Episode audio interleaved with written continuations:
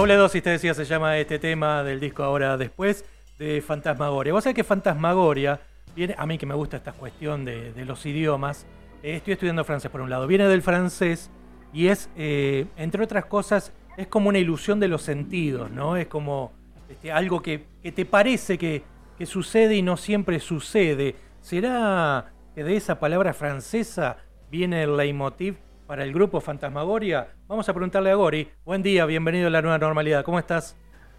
Hola, muy bien, ¿cómo andas vos? Muy bien, muy bien. Esperando la llegada. ¿Viene de ahí Fantasmagoria, de esa palabra francesa? Es de todo un poco. Eh, lo que dijiste vos, de algo que está pero que no está, tiene mucho que ver con la psicodelia también, ¿no?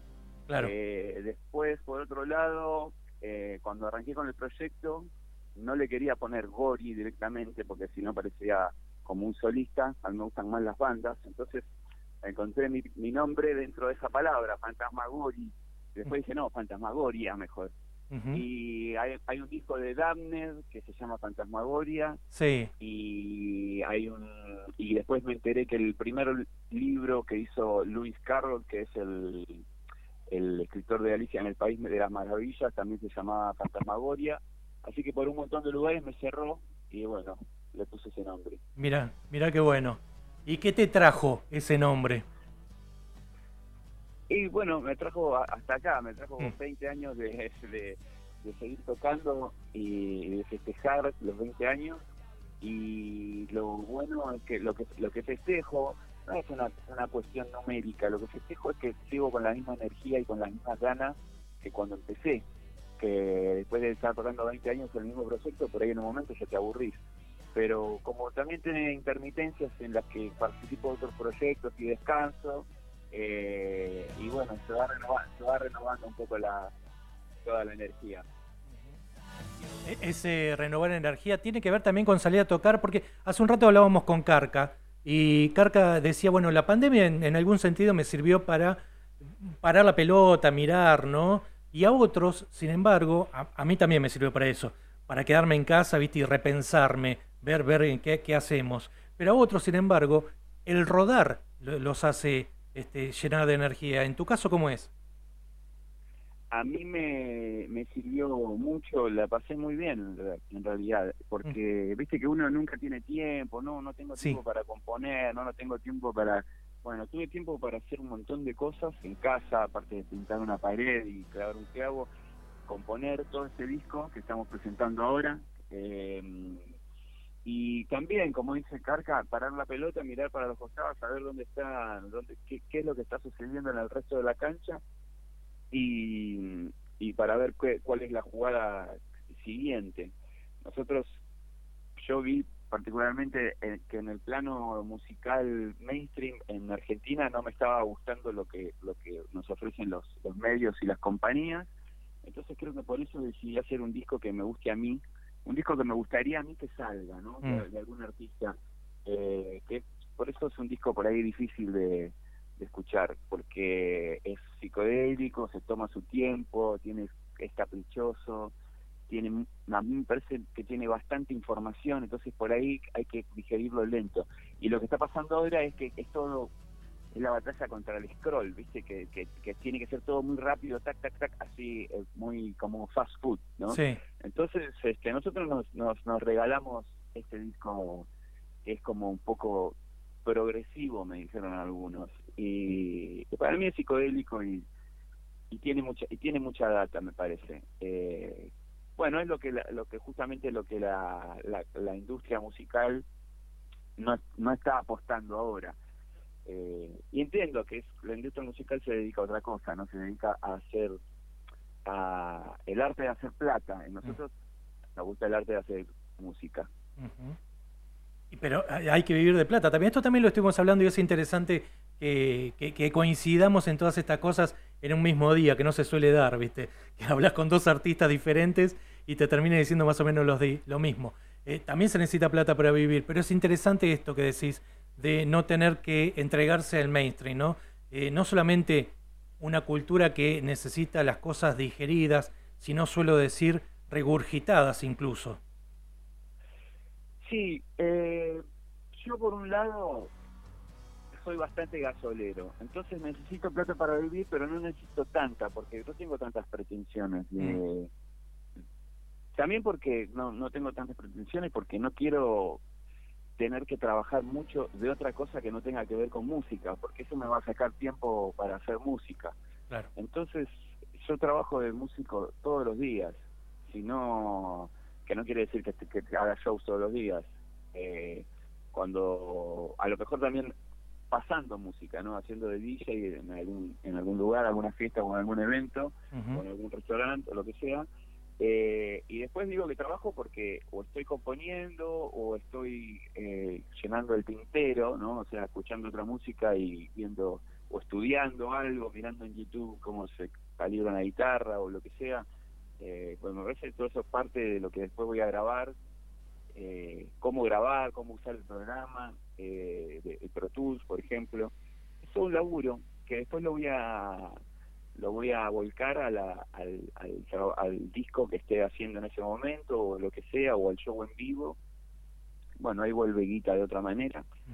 Y trato de que no me si tengo que trabajar de otra cosa más ahora que tuve una, una nena hace un año y medio eh, felicitaciones. que lo voy a gracias. Obviamente que lo voy a hacer sin ningún problema pero si puedo evitar hacerlo lo voy a lo voy a evitar porque me va a sacar tiempo para hacer música. Entonces quiero depositar la energía ahí. Sí sin lugar a dudas. Y, decías esto de que la música por ahí no, no te llama mucho la atención lo que hay ahora. Hay algo que sí te llame la atención decir che mira esto qué interesante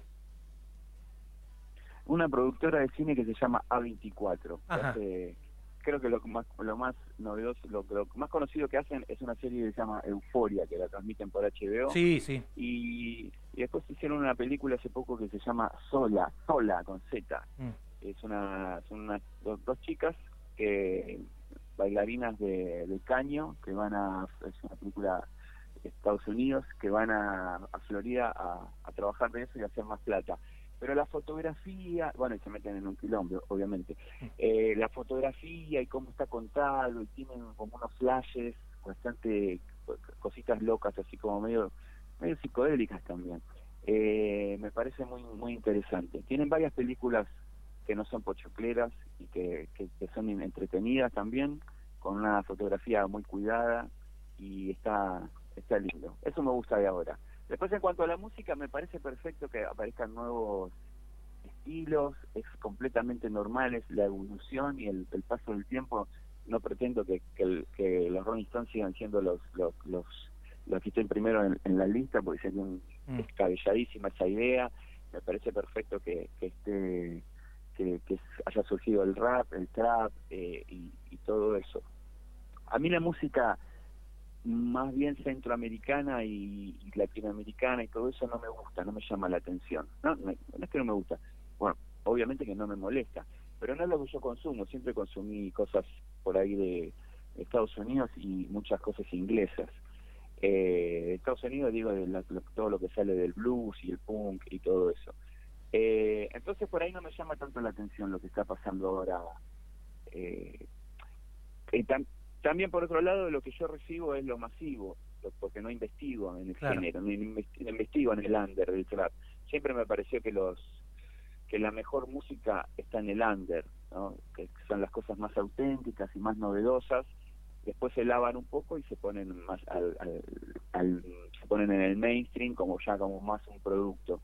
Eh, no investigo la verdad que, hay en el trap y en subterráneamente, pero pero está bien, o sea, sería un sería muy muy sería tonto que, que yo me queje de, de, esa música, ¿no? Aparte, no, ¿por qué me voy a quejar? Directamente no lo escucho y ya está. Es como, no sé, habría que preguntarle a Spinetta también en el año 92 cuando sus hijos sacaron el primer, su, hijo... Con Ilia Kuliaki, claro. Claro, salió cantando cantando rap, este me parece genial eso.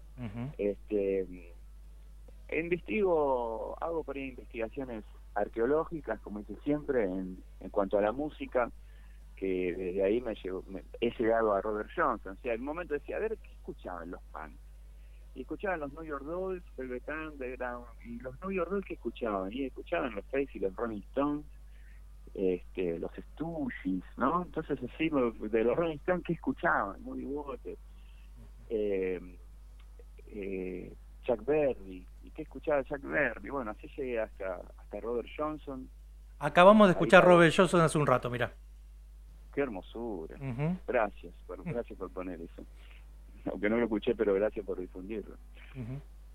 Este Y bueno, eh, después escuché cosas, eh, por ejemplo, hay una banda japonesa que se llama Kikada Kumoyo, que es este una, una música como psicodélica también, así medio, medio con esos flashes psicodélicos orientales y viendo un video de ellos tenían a un artista invitado en un show que se llamaba Jaco Garner o Jaco Garner. Entonces me puse a investigar a Jaco Garner y encontré un disco muy lindo encontré dos discos de él muy lindos Hipnofobia y, y Cabinet of eh, no me acuerdo qué más. Y entonces voy encontrando cosas.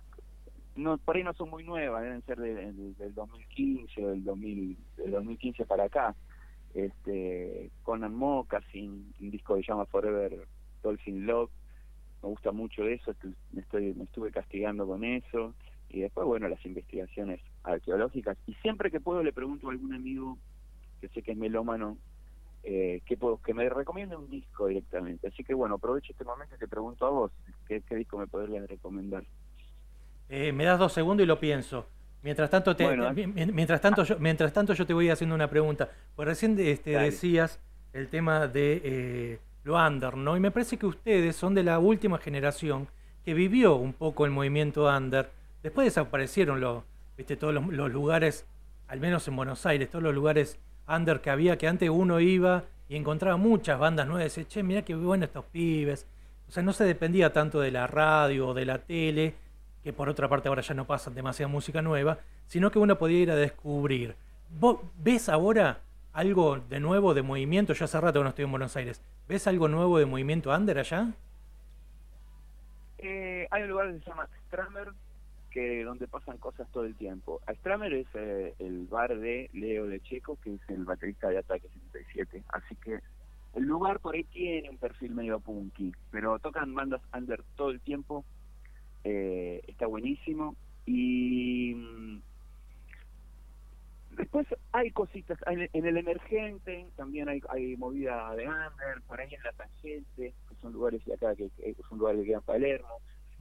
Hay movidas, por ahí, falta, por ahí faltan que las bandas no arriesguen un poquito y que no estén todos mirando a ver si pueden eh, coquetear con, con, con la masividad, ¿no? Tener veo como que el éxito está ahora la, la, vara que mide el éxito son las escuchas de Spotify y los likes en, en Instagram, que Instagram es una red para poner fotos, no música. Entonces hay como una, no sé si hay una confusión, yo no lo, no la entiendo por ahí mucho. Entonces veo que está mucho con, con tratar de tener likes y de gustarle a la gente, ¿no? que la gente ponga me gusta. Entonces hay mucho de, de tratar de gustarle a la gente y olvidarse por ahí de, de tratar de hacer una canción nueva y novedosa y arriesgar. Entonces, en vez de arriesgar, van a lo seguro y a lo que creen que, que puede llegar a pegar. Y me parece que también ahí es cuando el under empieza a perder fuerza. ¿Te acordás que, por ahí porque tampoco tienen mucho para decir, ¿no? ¿Te acordás que en los, eh, en los 80 sí. eh, la Argentina tenía muchísimo para decir, porque venía una dictadura muy zarpada, después encima la guerra de, de las Malvinas, y justo fue cuando prohibieron la música en inglés y las bandas tenían ese, ese lugar para poder eh, voy a bajar del auto para poder este expresarse porque habían prohibido la música en inglés. Entonces era un momento de ebullición increíble y salieron bandas buenísimas bandas muy creativas no y grandes este, discos y una de las mejores canciones de la historia de Argentina también nació en esa época todo, todo, todo empezó a salir todo y, y bueno, eso después este paró. no, no, es, no es que paró, pero después empezaron a, no haber tantas bandas eh, geniales como, como había. Empezó a perder fuerza Argentina como, como potencia musical. Eh, bueno, no sé, capaz que ahora... Culturalmente perdió fuerza. Culturalmente, sí. Estaba, ¿Viste ese documental muy criticado de Santolaya? Sí. Eh, bueno, pero me gusta mucho cómo cuentan la parte cultural. De lo que pasaba acá, de lo que pasaba en México. Este, esa parte, de ese, valoro eso de ese documental. Eh, entonces, eh, capaz que falta un poquito eso, de que, las bandas ahora en adelante la arriesguen y, y que tengan algo algo interesante para para decir. Argentina siempre tiene tiene muchos muchos problemas para para contar y para y muchas cosas lindas, obviamente, ¿no? Sí, sí. Pero bueno, arriesgar un poquito. Sin lugar a dudas. Te digo primero tres, eh, los que se me ocurren en este momento, se me, se me ocurre decirte tres que son de acá. ¿Por qué? Por la localía solamente. Dos, capaz los conozcas. Uno es el Rayos Láser, que han estado sonando mucho en Buenos Aires. Son de acá de Villa María. Son de Villa María, exactamente. De la Ribera, tal vez los conozcas también. Son de Villa María. Me suena, me suena el nombre, pero no los conocí. Bueno, ahí tenés uno para investigar un poco de la Ribera. Y uno que tal vez no lo conozca tanto y está más metido con eh, el rap. Pero el rap, no el trap, el rap, ¿sí? El rap como de la época de los Beastie Boys. No sé si te das cuenta de lo que te quiero decir. Me encanta. Bueno. Me encanta. Venía el Listen to cuando salió. Claro. Eh, ah, y bueno, la semana pasada se cumplió aniversario de, la salida de ese disco. Eh, ah. Coco MC, con K. Coco MC. Y también es de acá. Tres de acá te tiro, nada más. Bueno. Para tu investigación antropológica musical. Sí, eso no sería antropológica, sería de ahora. Claro, sí, bueno, sí, sí, es cierto. Pero sí, sí, sí, bueno, voy a estar atento. Eh, mañana tocan acá en, vivo, hay, bueno, este, música nueva, supongo, para, para mostrar también, porque has tenido, como dijiste, un tiempo para poder componer y demás. ¿Se viene disco nuevo en eso? El disco nuevo salió en diciembre. Sí.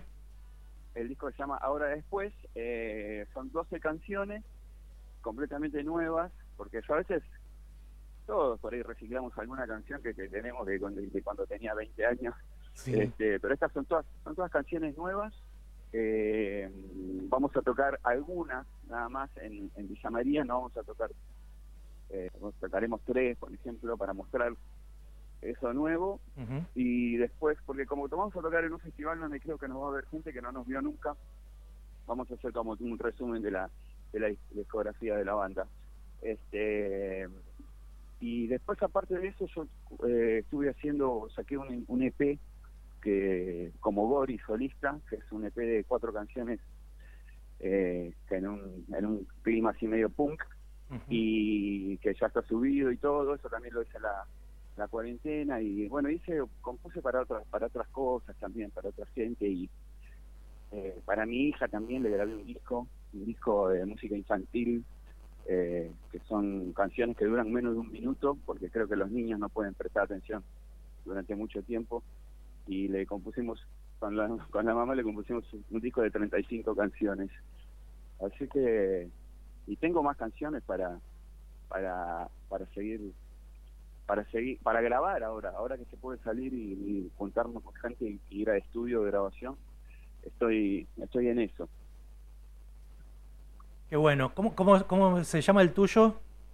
¿El solista? El mío, el mío se llama El Contraveneno. El Contraveneno. El, Contraveneno, y son cuatro canciones que iban a salir eh, este año en realidad, porque es un eh, va a salir en, un vinilo 7 pulgadas y tiene una influencia punk. Y a mí la, la, la primer banda punk que escuché que fue de casualidad, fue Los Violadores, en el programa Feliz Domingo para la Juventud. Mira. Eh, los vi de casualidad tocando un voz ultraviolento. Y bueno, yo ya lo tenía grabado, lo, grabé el disco a mitad de año y estábamos esperando que la fábrica me, entregue las copias. Y justo me entero que se murió Pintrafa, que, fue, que fue la primera influencia que tuve de punk entonces eh, dije, bueno, ya está, se va a la mierda toda la estrategia de marketing, necesito sacar el disco ahora y lo saqué. Así que el disco ya está para escuchar y las copias en 7 pulgadas van a venir ahora en marzo, me parece. Genial. Mientras esperamos que mañana llegues a, a Villa María, entonces vamos a ir escuchando más La Racha, ¿querés? Uy, sí, es una canción que habla de un sonidista. Bueno, no te la dejo escuchando. Al final tiene un giro inesperado la historia. Es como agridulce la canción, tiene como algo, algo, algo así medio triste, una canción de amor, pero con final feliz y bueno, y en ese clima punk divertido que bailable. Nos vamos escuchando entonces Malarracha. Gori, un abrazo grande. Bueno, muchas gracias por el espacio, déjame difundir y nos vemos mañana. Digo, el, sí, mañana. Mañana, mañana, mañana nos vemos en Villa María. Abrazo, hasta luego. Un beso grande. Chao, chao. Vamos a ir escuchando entonces esto de su disco solista, su EP solista del Contraveneno. La canción se llama Mala Racha.